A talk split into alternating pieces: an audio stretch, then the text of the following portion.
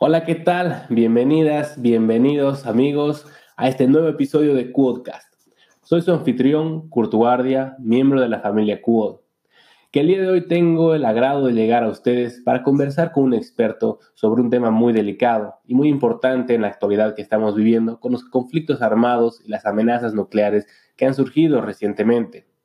Para ello, tengo el honor de tener nuevamente al ingeniero Marco Herbas López él es ingeniero electromecánico en la Universidad Privada Boliviana y magíster en energía nuclear del Politécnico de Milán. Actualmente es líder de la unidad de materiales radiactivos de la Agencia Boliviana de Energía Nuclear. Será un episodio enriquecedor, educativo y entretenido que espero les guste. Comencemos. Muy buenas tardes, Marquito. Es un placer tenerte una vez más aquí, un viejo amigo de CUOT que ya has participado en podcast anterior, en un, en un clip y ahora te tenemos nuevamente aquí presente para conversar de este tema. Buenas tardes, Martín. ¿Cómo estás, querido Kurt? Mira, justamente hablando de eso, estoy acá con mi taza, mi, mi premio de, de, haber participado. Así que no, pues... Lindo. Claro, claro, un buen souvenir. No, pues siempre, siempre es grato para mí eh, estar acá con ustedes, grandes amigos de hace muchos años. Eh, tantas experiencias vividas, así que no, pues para mí es, es, un gusto estar acá contigo y gracias más bien por la invitación. No, no, gracias a ti querido Marquito por darte tiempo, sé que estás ocupado trabajando eh, allá en Bolivia con tus conocimientos adquiridos en, en, Milán en energía nuclear, así que para nosotros es un placer tener un, un, experto aquí que pueda conversar sobre este tema tan, tan profundo, tan fuerte que estamos viviendo ahora en, en pleno siglo XXI, ¿no? Sí, quién diría, ¿no? ¿no? estamos saliendo de una pandemia y ya estamos entrando a una posible guerra. Esperemos que no se dé así, ¿no? Pero una guerra mundial, digo, ¿no? Pero esperemos que, que quede, que todo se solucione por el bien de, de todos nosotros y, y, más que nada por, por ahí, por vos, que estás ahí tan cerca, ¿no? Así que... Realmente, ya basta de vivir sucesos históricos, ¿no? Exacto.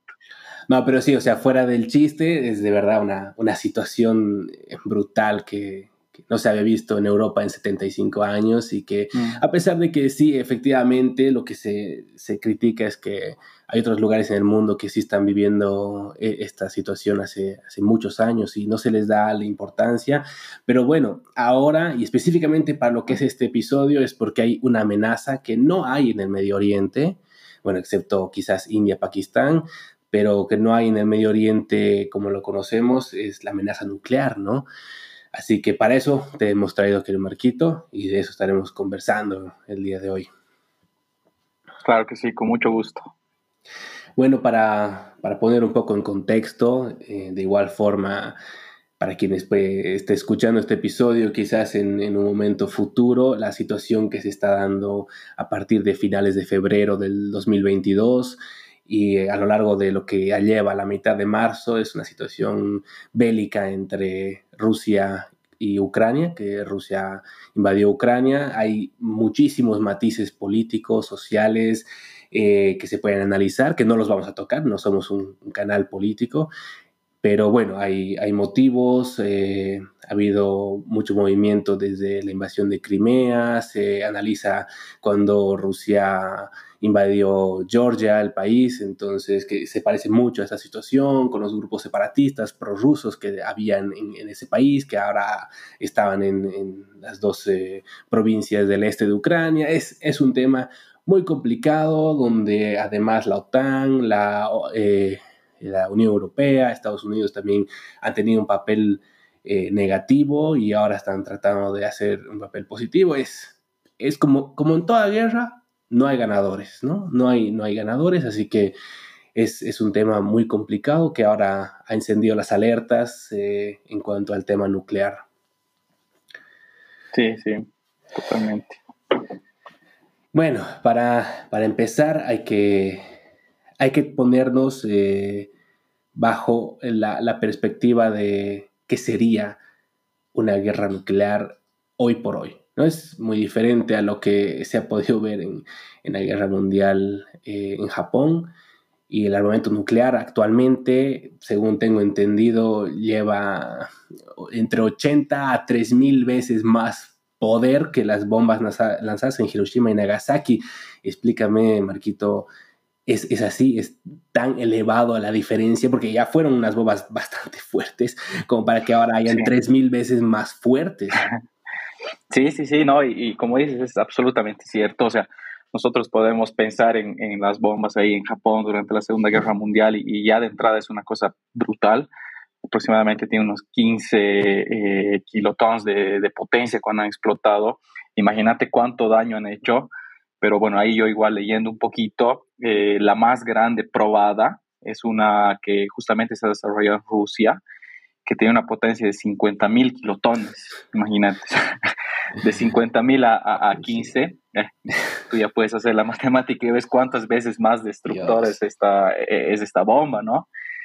más bien, afortunadamente, ya hace unos años, por ejemplo, ha salido un, tratado en el que ya se, se, prohíbe todo tipo de prueba de ensayo de armas nucleares. Entonces, creo que gracias a eso ya eh, no ha ido eh, escalando el nivel de potencia, porque seguramente se puede hacer eh, bombas más potentes, pero quizás hasta ya nos quedamos sin mitad del, planeta, ¿no? Entonces, afortunadamente esto ya paró, pero sí, sí, o sea, la, la, bomba, digamos, de, de, Hiroshima, la de Nagasaki, han quedado pequeñas a comparación del poder de destrucción de las, digamos, de las últimas, ¿no? De las que se han desarrollado años después. Correcto. Además, también eh, hay una gran diferencia entre que ahora podemos lanzar bombas nucleares desde submarinos, desde lanzamisiles, además de aviones. Es como, se puede lanzar más de una cabeza nuclear en un misil. Ya, ya no es como antes, ¿no? Exactamente, sí, así es. Obviamente con el desarrollo de la tecnología nuclear, eh, también se han ido desarrollando algunas aplicaciones militares que, bueno, quizás no es de, del agrado de muchos de nosotros, pero bueno, así es la tecnología, ¿no? Así va el desarrollo y lamentablemente en este sentido se ha ido desarrollando para incrementar la potencia y también las formas de, lanzamiento, ya no solo desde el aire, como bien dices, así que ya se puede esperar de, cualquier forma, ¿no?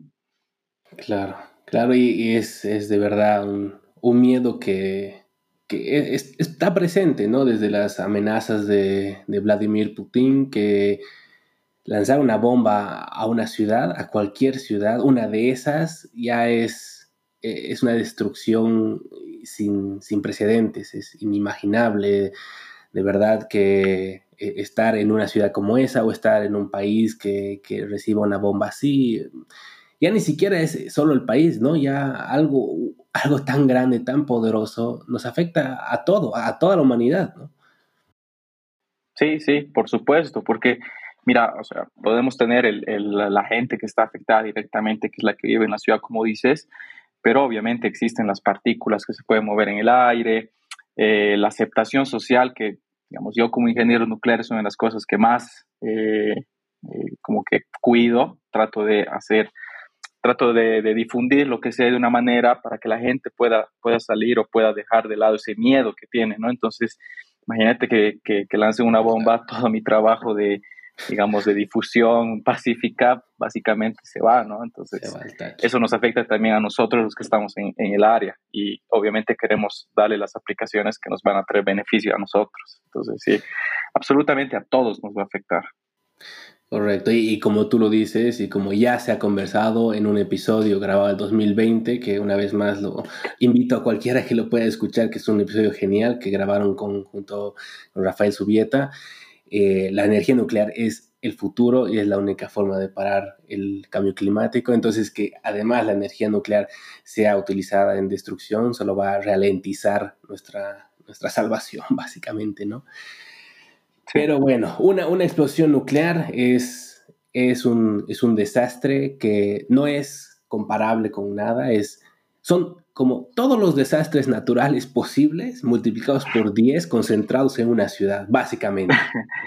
Exactamente, y, que dura y que dura por varios años, ¿no? Porque acuérdate que queda, queda, radiación por ahí, quedan las partículas de, radiación, los productos de toda esa explosión. Además que, mm, el, el, protocolo MAD que estaba leyendo, que se había implementado cuando la Guerra Fría, que es Mutual eh, assertment, no me acuerdo la traducción, pero es destrucción mutua asegurada, hasta assured. Bueno, eh, exactamente. se lanza una bomba, básicamente te, va, te van a lanzar una de vuelta, entonces se lanza una, caen dos, así de sencillo. Exacto. exactamente. Por lo menos, ¿no? Por lo menos, si no, si no es más. Exacto. Sí, sí, sí. No, realmente, como, como dices, o sea, pienso yo que, que son pocos los países, para empezar, empecemos de ese punto, son pocos los países que tienen armas nucleares, ¿no? Porque te puedo decir, con el conocimiento que tengo, que es muy, muy, muy difícil fabricar una bomba. No es que, ok, yo, yo soy ingeniero nuclear, yo estoy ya listo, voy a mi taller. En tu, garaje, para, para nada, para, ¿sabes qué necesitas? Un art attack.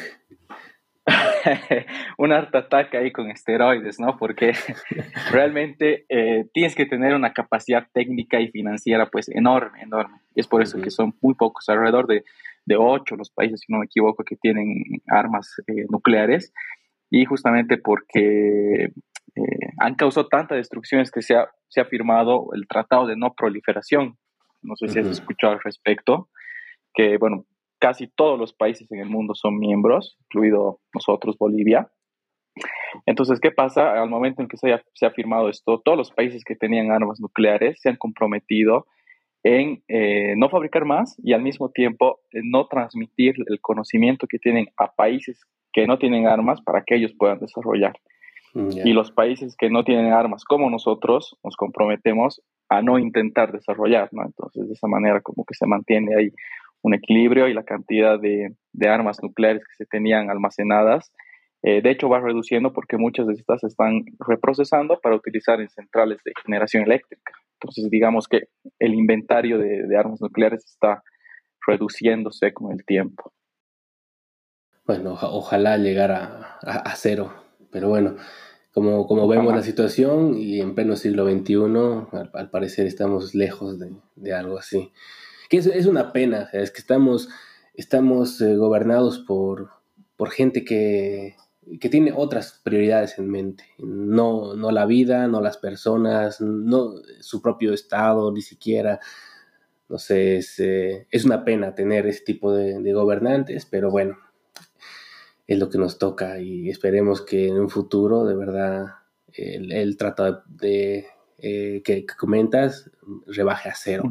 Porque sí, según lo que yo había leído en, en los 80 eh, se llegaron a tener hasta 70 mil cabezas nucleares y que actualmente hay igual 13 mil, que no es poco, obviamente, pero bueno, ya estamos bajando, ¿no? Estamos bajando. Exacto. Y sabes que casualmente los países que, que más tienen y más eh, han tenido en ese entonces, durante la Guerra Fría, han sido Estados Unidos y Rusia. Eh, no sé si has visto el, inventario, por ejemplo, el inventario actual, como, como dices, son algo de 13.000 en total, ¿no? Pero casi un 80%, me animaría a decir, está dividido entre Estados Unidos y Rusia. Sí, creo que, creo que el tercero es China con 300, pero entre los, otros, los otros dos se agarran el resto. Están ahí por los 6.000, 6.000 unidades. Entonces, imagínate la diferencia. Ahora, obviamente, eso está igual directamente relacionado porque Estados Unidos y Rusia tienen una industria nuclear de muchos años, han, han desarrollado. Se puede decir que ellos son los más expertos en el tema este de, tecnología nuclear, no solo en armas, sino en, reactores, en otras aplicaciones. Entonces, como que hay una relación directa ¿no? entre, entre eso. Claro, claro. Porque igual en, toda la investigación que hacíamos en Cuba al, al respecto sobre las armas, las bombas, son, son datos escalofriantes. Eh, es que una persona tiene, tiene un poco de idea eh, de cómo explota una bomba común o TNT, qué sé yo, o incluso lo que era Hiroshima y Nagasaki, nos llega un poco de, historia, poco, porque, porque tampoco había la documentación que hay ahora, pero lo que puede pasar hoy en día, cómo se puede destruir una ciudad, eh, los datos que, que leíamos sobre en un milisegundo apenas estalla, hay una, una, bola de fuego más caliente que el sol de dos kilómetros de radio, donde absolutamente todo lo que está ahí adentro se incinera inmediatamente y es evaporado, sea concreto, metal o personas, que son 13 kilómetros de radio, que todo lo que puede ser quemado, piel, madera, cartón, todo se prende fuego. Son 21 kilómetros de radio de la explosión, que todo va a ser sacudido, destruido es que no, no, no nos llegamos a imaginarnos algo así, ¿no? Es, es, ciencia ficción, pero de la mala. Exacto, no, es una locura. Y sabes que justo yo estaba leyendo ahí, em, o estaba viendo una, simulación, digamos, que qué pasaría si en este momento se lanza una bomba. Obviamente depende también de la, de la potencia, digamos, ¿no? De, del daño de esta bomba. Por ejemplo, te decía que la de, la de Hiroshima es de 15 eh, kilotones. ¿Qué es un kilotón? Es equivalente a, la capacidad de explosión de una tonelada de TNT. Entonces son 15 mil, son, una tonelada, son 15 toneladas en Hiroshima que han explotado de, de, golpe, ¿no? Entonces yo en esta, en esta simulación que estaba viendo que te decía, digamos, habían considerado Nueva York como el centro Manhattan. Quizás tú has visto la misma simulación, no sé. Entonces, por ejemplo, para la de Hiroshima decían que el área afectada era de, un radio de aproximadamente de 1.4 millas, digamos, sería un poquito más de 3 kilómetros. Entonces, esa es la de Hiroshima. Y la que te decía, la, más grande, esta, la de, la de 50 mil, estaríamos hablando de algo de 31 millas, o sea, unos, 50 kilómetros. imagínate, imagínate eso. O sea, es, eh, kilómetros. es una cosa absurda, absurda. Aparte, igual estaba viendo el tamaño del hongo nuclear, porque vos sabes que, digamos, eh, se genera el, hongo, ¿no es cierto? Genera el hongo, claro. El tamaño de, de, esta última bomba, la que te decía, la de 50 eh, mil kilotones, era mucho más alto que el Monte Everest. Entonces, imagínate a cuántos kilómetros tú ya puedes ver este hongo. O sea, es, es absurdo, es, es, es, increíble. Yo, sinceramente, me, me, cuesta creer, ¿no? ¿Por, ¿Por qué destinar tanto dinero, tanta, tanta inteligencia, tanta gente tan capaz en desarrollar eso y no enfocarse, exacto, a otras cosas que te pueden dar más beneficios? Pero bueno, de guerra no entiendo mucho, eh, pero bueno, eh, sí, no, nunca voy a entender eso, ¿no? Sí, de, política, de guerra. Es... De política. Sabes que eso me parece más difícil que la, que la ciencia nuclear misma. que lo, digas tú. que lo digas tú, es, importante. Es, cierto, es cierto. Y sabes que otro, otro tema que igual se, se leía mucho eh, respecto a una explosión nuclear, que está más allá de solamente la explosión, la destrucción, qué sé yo, es el tema ambiental, ¿no? Eh, la incineración de la cantidad de plásticos que ahora tenemos en una ciudad eh, cosmopolita o una ciudad cualquiera del siglo XXI está llena de plásticos, llena, llena de material que al ser incendiado va a subir una cantidad de humo, de hollín, causando algún tipo de, problema atmosférico, destrozando la capa de ozono, eh, cortando el efecto invernadero, reduciendo las temperaturas de una manera eh, significativa, ¿no? Entonces, va más allá de eso, sino otros problemas consecuentes de, algo así.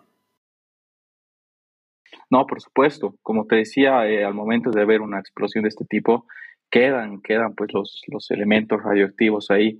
Por ejemplo, si es una bomba con, con uranio, quedan los productos de fisión, los actínidos menores que tienen, por ejemplo, un tiempo de, permanencia, digamos, en el que sigue siendo peligroso radioactivamente para ti de cientos de años, algunos hasta miles de años. Entonces, no, es que, no es que solo es la bomba y, tres, cuatro días después yo puedo volver y, reconstruir mi ciudad, no.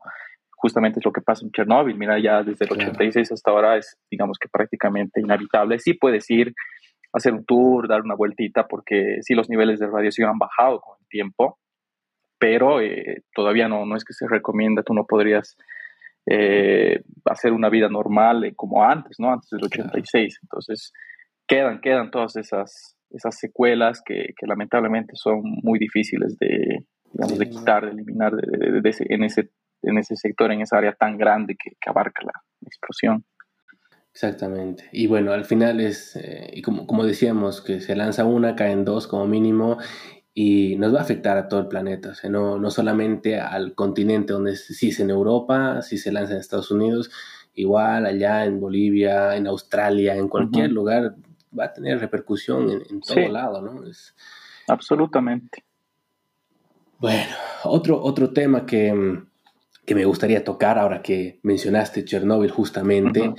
Es, es, es, eso, eh, Chernóbil, exactamente, ha salido en las noticias también, si no me equivoco, la primera semana de marzo, hace unos 10 días más o menos, que los, los, niveles de radiación en Chernóbil han subido luego de la ocupación rusa. Y, posterior a eso tenemos la siguiente noticia que también nos lo vas a comentar, eh, que estoy seguro que, que, has podido verlo con, con más profundidad sobre eh, cuando han asediado una, una, planta, la planta más grande en, Ucrania. Sí, en Ucrania. Entonces, cuéntanos qué, qué, qué, podemos esperar de eso, qué, qué miedos, qué mitos.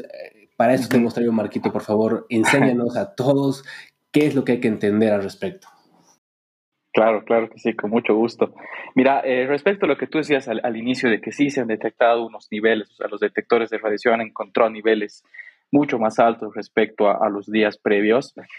Básicamente, eh, según lo que se puede, o según lo que se ha visto y demás, es que eh, al momento de, que se han detectado esos niveles altos de radiación era justamente porque las tropas rusas estaban ahí circulando con, con varios camiones, varias personas, entonces tú sabes que cuando caminas por algún terreno eh, se levanta el polvo porque hay movimiento, hay constante de gente. Entonces, justamente a lo que me iba, cuando tú tienes un accidente, una bomba, quedan partículas radioactivas en, el piso, ¿no? Entonces tú al momento de caminar estás levantando este, esta tierra, este polvo que todavía tiene estas partículas y es por eso que, los detectores han, encontrado niveles mucho más altos. Pero si tú te fijas, y tú revisas eh, lo que han registrado estos detectores en los siguientes días, los niveles han ido bajando. ¿Por qué? Porque ese polvo que estaba en el aire, digamos, como que ha ido asentándose y nuevamente se ha vuelto a los niveles previos a esta invasión.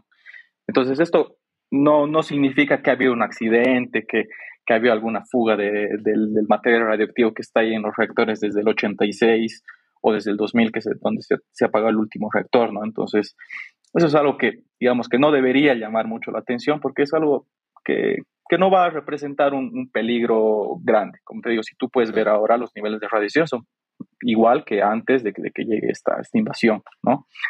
Y respecto a esto de, lo de la central, la más grande de Ucrania, sí, efectivamente, yo al inicio eh, eh, leí, lamentablemente un compañero me pasó una, una noticia un poco Mm, estaba tergiversada, ¿no? Quizás escrito desde un punto de vista eh, que no conocía mucho el tema y decían que han bombardeado la central nuclear, eh, quizás hay un accidente y demás, pero obviamente no podemos fiarnos de una sola fuente, ¿no? Entonces, eh, y nosotros como que nos gusta tanto la ciencia, no podemos estar tranquilos con una sola fuente. Entonces, obviamente yo investigo un poquito y bueno, básicamente lo que ha sido sí han, han tomado la central, ¿no? Porque desde un punto de vista creo, militar, es estratégico tomar una central nuclear que te puede proveer electricidad a una gran cantidad de personas, ¿no?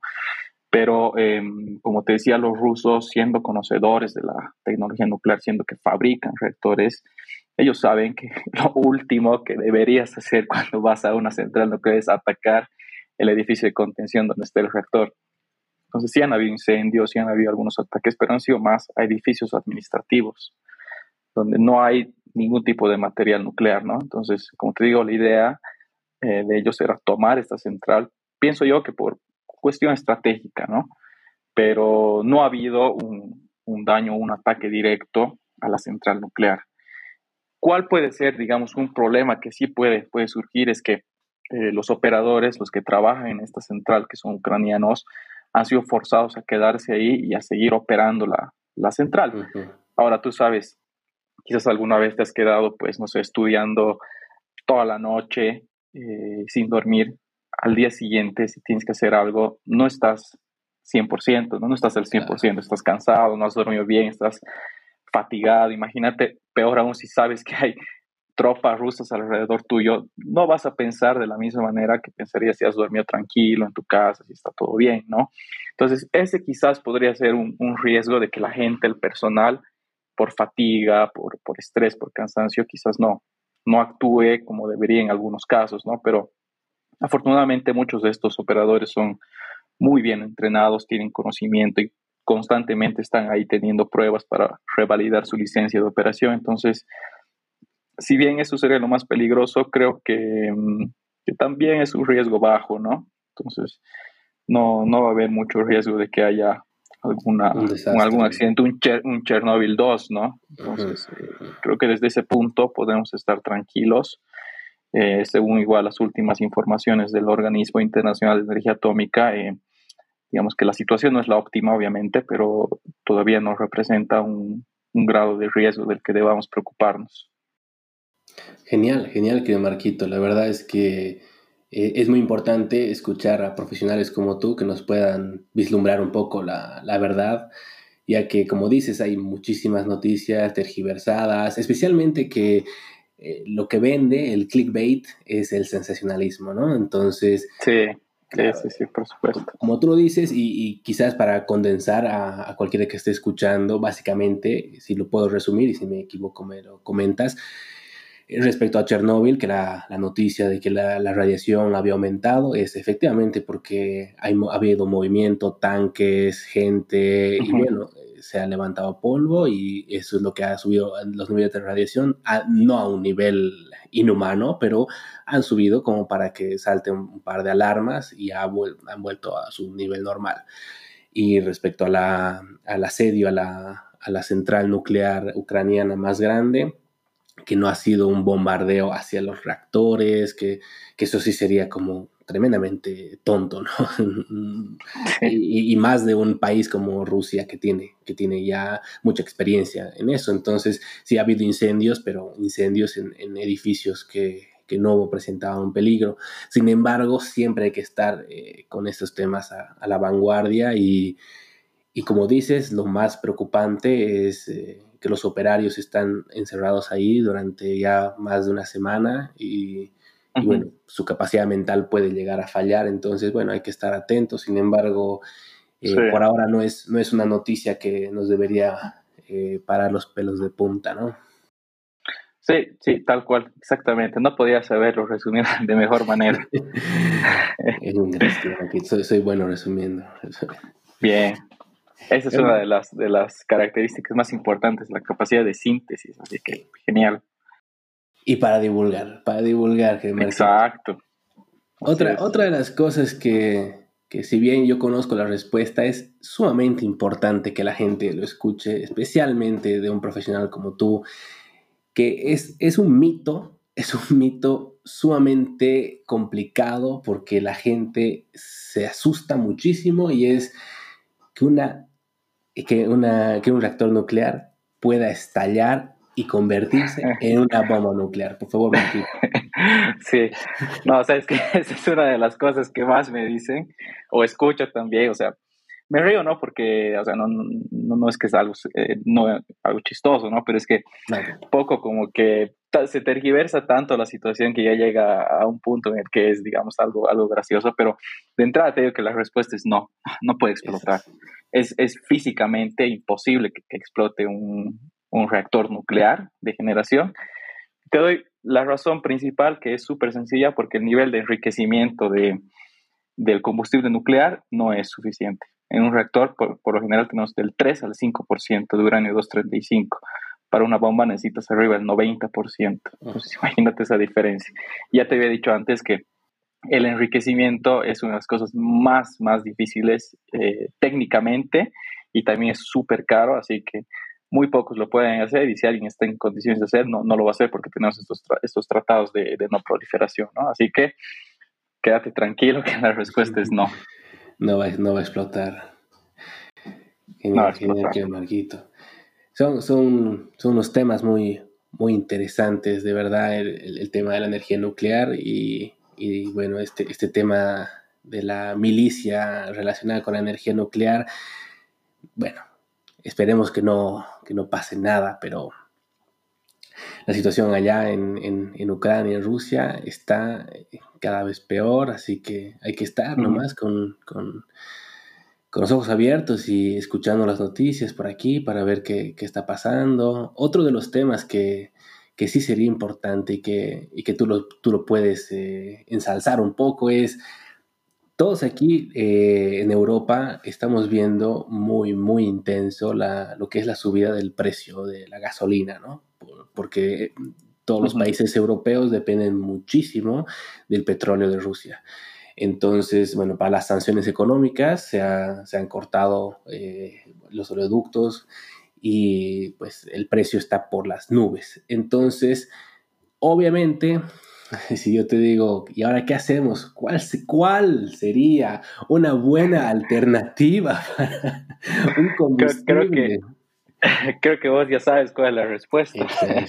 pero, pero, pero te la digo, pues con el mayor de los gustos, obviamente yo como, como profesional de área nuclear, eh, yo también me considero, y pienso que gran parte de los que estudia eh, en ingeniería nuclear con, con fines de, de, generación, fines pacíficos, principalmente generación de electricidad, también tenemos una parte de ambientalistas, ¿no? Entonces, eh, uno de los temas que a mí más me, me preocupa y me interesa poder aportar es justamente la mitigación del cambio climático. Y ahí es donde entra la ingeniería nuclear o los reactores nucleares. Entonces, la respuesta mía es, es esta, ¿no? Eh, dejar de, tratar de dejar de depender del gas. No es fácil, pero se puede hacer con, tiempo. Y eh, al mismo tiempo incluir fuentes que te puedan eh, reemplazar ¿no? esta, esta generación de electricidad o incluso para, para el transporte que tú lo obtienes a través de combustibles fósiles. En este caso, para mí, el, la mejor combinación posible y actualmente la mejor, creo que desde el punto de vista de muchos científicos, es nuclear por un lado para proveerte la carga base, digamos, las 24 horas, por el otro lado las renovables. Entonces, actualmente mucha gente los ve como, como rivales, pero en realidad van de la mano. O sea, una no existe sin la otra. Entonces, no podemos, no podemos depender de una sola fuente. Es, es absurdo e incluso el mismo sistema eléctrico sería muy inestable. Eh, entonces, tiene que haber esa sinergia entre nuclear, renovable y también la, hidroeléctrica, ¿no? que es considerada limpia del lado de las, de las constantes tenemos nuclear e hidro, y del lado de las intermitentes, solar, em, la eólica, después eh, por otro lado también tenemos, puede haber el hidrógeno, la, la, térmica, o sea, la geotermal, perdón, hay, hay muchas fuentes limpias, entonces la idea, el, objetivo común de nosotros los ambientalistas eh, nucleares tiene que ser eh, descarbonizar nuestra matriz energética, no solo nacional, sino mundial. Genial, genial, querido Marquito. una vez más me hace recuerdo y vuelvo a invitar por segunda vez que quienes tengan tiempo de escuchar el episodio que se grabó junto a Rafito Subieta es, es de verdad uno de mis favoritos. Y ahí, ahí es una hora de explicación eh, con, con, Marquito, quien está aquí, y, y Rafo, que está en la, en la planta de la primera planta de fusión nuclear en, en Francia. En el ITER, proyecto ITER, sí, sí.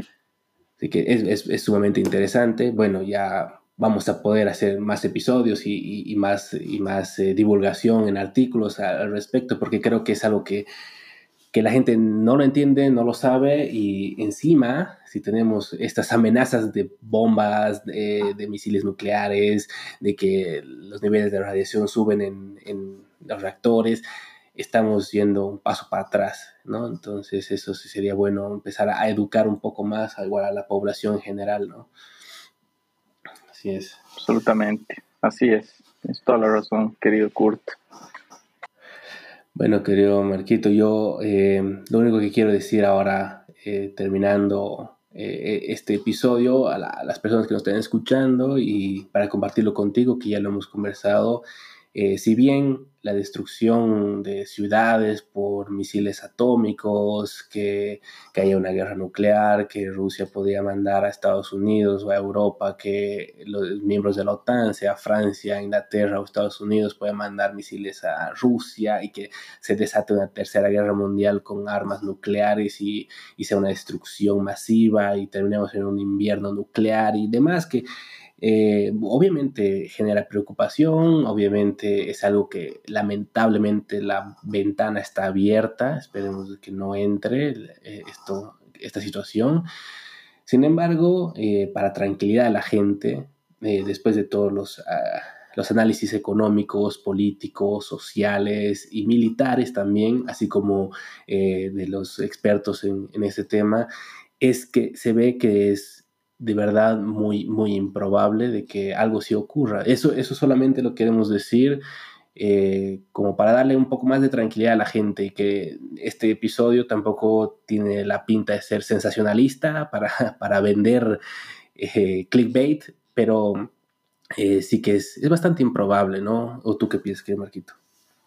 No, sí, sí, estoy de acuerdo. Como habíamos hablado antes, yo sinceramente pienso que que es algo improbable. Eh, sería, como te decía hace un rato, darse un tiro al pie. Eh, pero bueno, al final, quién sabe, ¿no? Nosotros eh, podemos decir una cosa, pero los políticos pueden pensar y hacer otra cosa, pero desde, desde mi criterio, desde mi punto de vista, yo pienso que es algo bastante improbable y coincido con todo lo que tú has dicho. Es, es, verdad, es, es, interesante ver la, la, situación desde, desde aquí afuera, ¿no?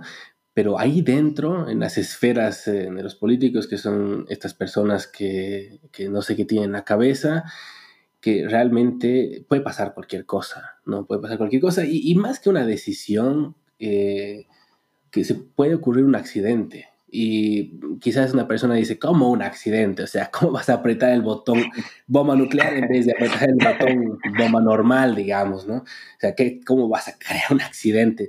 Y lamentablemente, esto, esto de verdad es, es historia, ha pasado varias veces, que se han apretado botones por equivocación varias veces eh, estábamos investigando aquí con los amigos en QOD y hay muchísimas situaciones donde hemos estado a punto de ser eh, víctimas de la Tercera Guerra Mundial en los 80, 60, en los 90. Si no recuerdo, el 95, eh, Rusia detectó un lanzamiento de un misil desde un submarino en Noruega.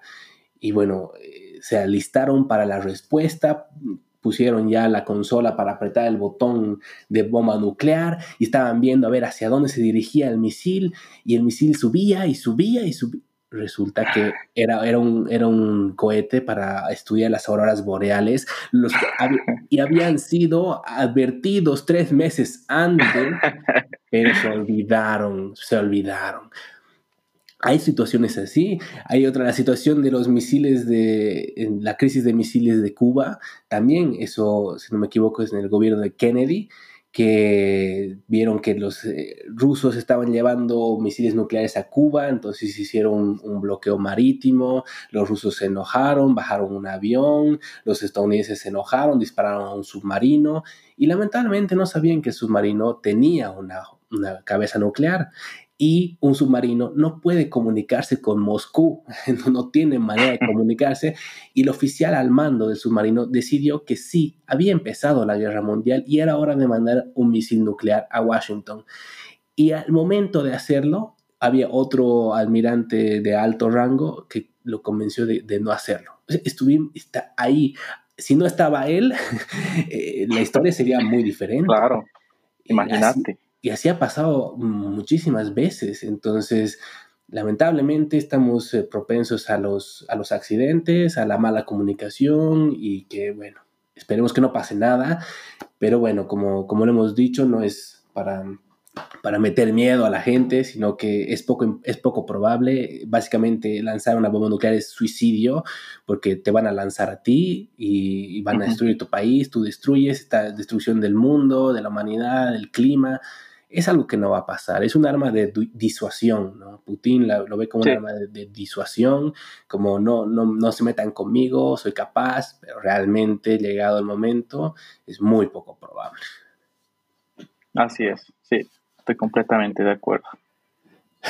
Así querido Marquito, te, te agradezco una vez más poder haber estado conmigo estos minutos, poder comenzar, conversar y, y hablar sobre sobre lo que más te gusta, la energía nuclear.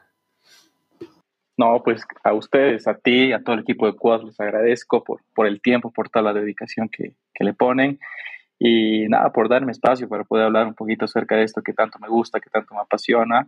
Y bueno, como vos has escuchado, hay mucha tela por cortar, hay muchos temas por discutir. Si, si fuese posible, yo creo que estaríamos aquí hablando unas 3, 4, 5 horas de, de distintos temas.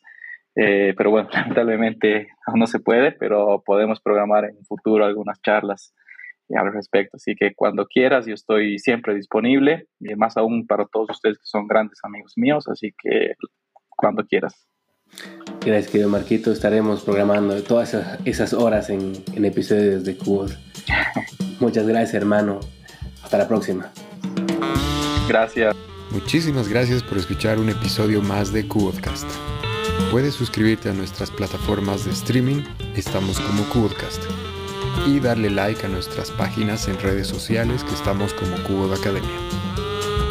Hasta un próximo episodio. Adiós.